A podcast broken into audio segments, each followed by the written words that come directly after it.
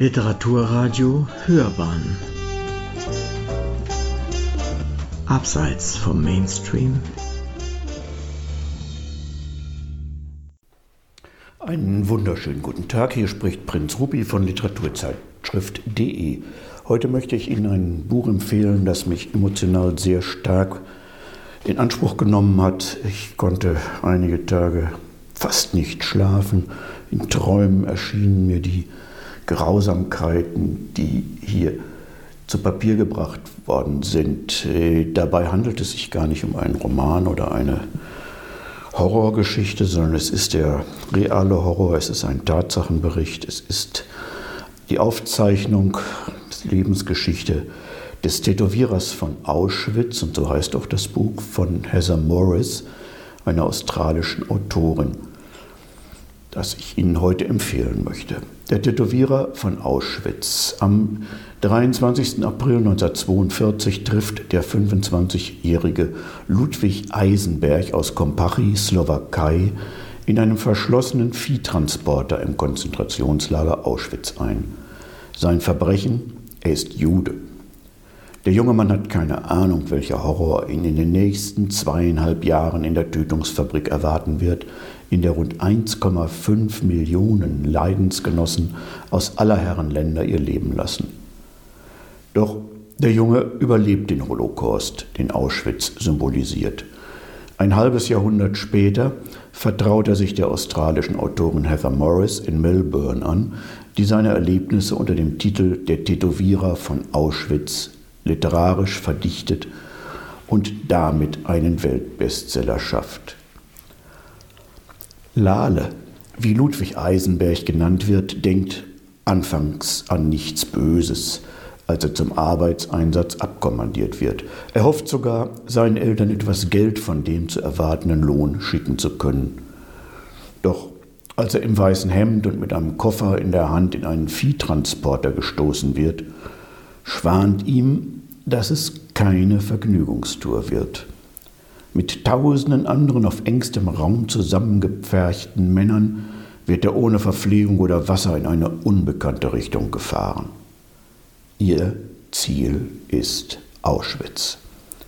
Es ist in Worten kaum darstellbar, was Lale in dem Lager erlebt. Der Tod lauert an jeder Ecke, in Gestalt geschniegelter SS-Männer, die sich einen Spaß daraus machen, die Gefangenen zu erniedrigen, zu schlagen oder gleich zu erschießen. Wer es nachts wagt, seinen Strohsack in einer der Baracken zu verlassen, um auszutreten, wird gleich auf dem Donnerbalken erschossen und im Kot begraben. Wer es wagt, einen der Herrenmenschen anzusehen oder auch nur mit dem Blick zu heben, ist des Todes. Wer zu langsam arbeitet, es werden ständig weitere Unterkünfte für Neuzugänge benötigt. Wer bei der Arbeit vor Hunger, Durst oder Erschöpfung zusammenbricht, oder wer auch nur den kleinsten Regelbruch begeht, wird umgebracht. Lale hält mit ungeheurer Willenskraft an seiner Überzeugung fest, eines Tages der Hölle entrinnen zu können. Er teilt sein tägliches Stückchen Brot mit kranken Mithäftlingen und hilft, wo er kann. Das zahlt sich aus und so wird er eines Tages vom amtierenden Tätowierer als dessen Gehilfe vorgeschlagen. Künftig besteht sein Tagesablauf darin, tausenden Neuankömmlingen eine Nummer in den Oberarm zu tätowieren, unter welcher der Häftling geführt wird. Als eines Tages sein bisheriger Chef verschwindet, rückt er auf dessen Platz vor und wird zum Tätowierer von Auschwitz. Durch diese besondere Tätigkeit sowie seine umfassenden Sprachkenntnisse er spricht Deutsch, Slowakisch, Jiddisch, Russisch und Polnisch, bekommt Lale eine Sonderstellung mit eigener Schlafkammer und Zusatzrationen, der wertvollsten Währung in der Welt der teilweise bis zum Skelett abgemagerten Insassen. Nahrung. Diese nutzt er, um todkranken Mithäftlingen zu helfen. Täglich treffen neue Viehtransporte ein und spucken tausende verängstigte Männer, Frauen und Kinder aus. Lale, der Tätowierer von Auschwitz, schuftet teilweise rund um die Uhr, um jedem eine Nummer zu verpassen. Aus der langen Reihe der Wartenden sucht sich derweil Lagerarzt Josef Mengele Opfer für seine Experimente aus. Er droht auch dem Tätowierer, ihn zu untersuchen.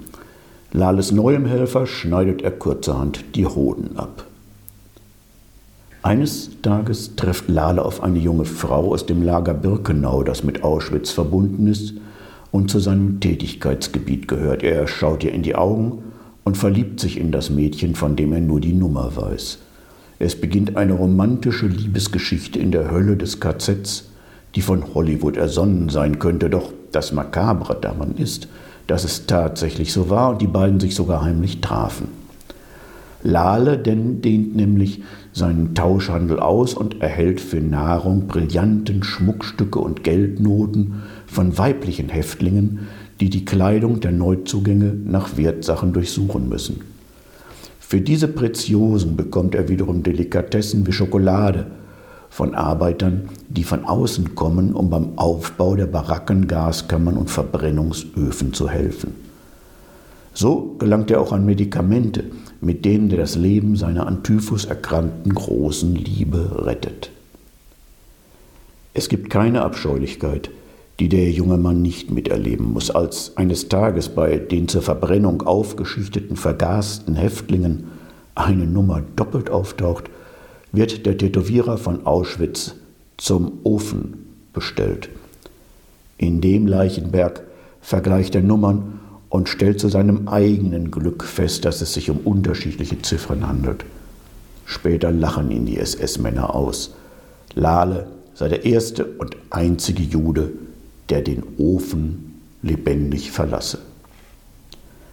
Seine Hilfsbereitschaft, seine Geschäftstüchtigkeit und eine Riesenportion Glück sind es letztlich, die dem jungen Juden und seiner Freundin das Leben retten. Als Auschwitz am 27. Januar 1945 von der Roten Armee befreit wird, können die rund 8000 SS-Bewacher zwar den größten Teil der Lagerakten vernichten, aber es bleiben immer noch ein paar tausend Häftlinge von den rund anderthalb Millionen am Leben, deren eintätowierte Häftlingsnummer sie über jeden Zweifel erhebt, woher sie kommen und wohin sie gehören.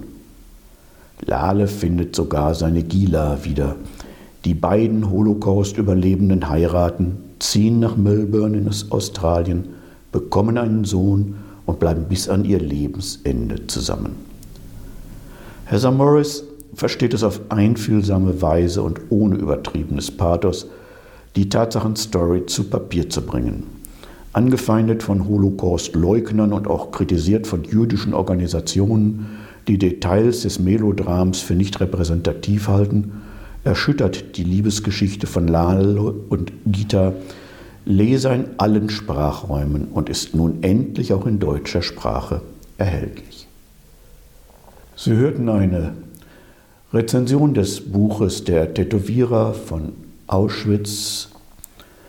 Autorin ist Heather Morris und ich bin Berenz Rupi, der Ihnen eine Rezension, die zuvor auf literaturzeitschrift.de erschien, vortrug. Besuchen Sie mich auf literaturzeitschrift.de, schauen Sie, was ich Ihnen sonst noch so empfehle oder hören Sie weitere Rezensionen hier auf Literatur, Radio, Hörbahn. Ich freue mich auf Sie. Herzlichen Dank und auf Wiederhören.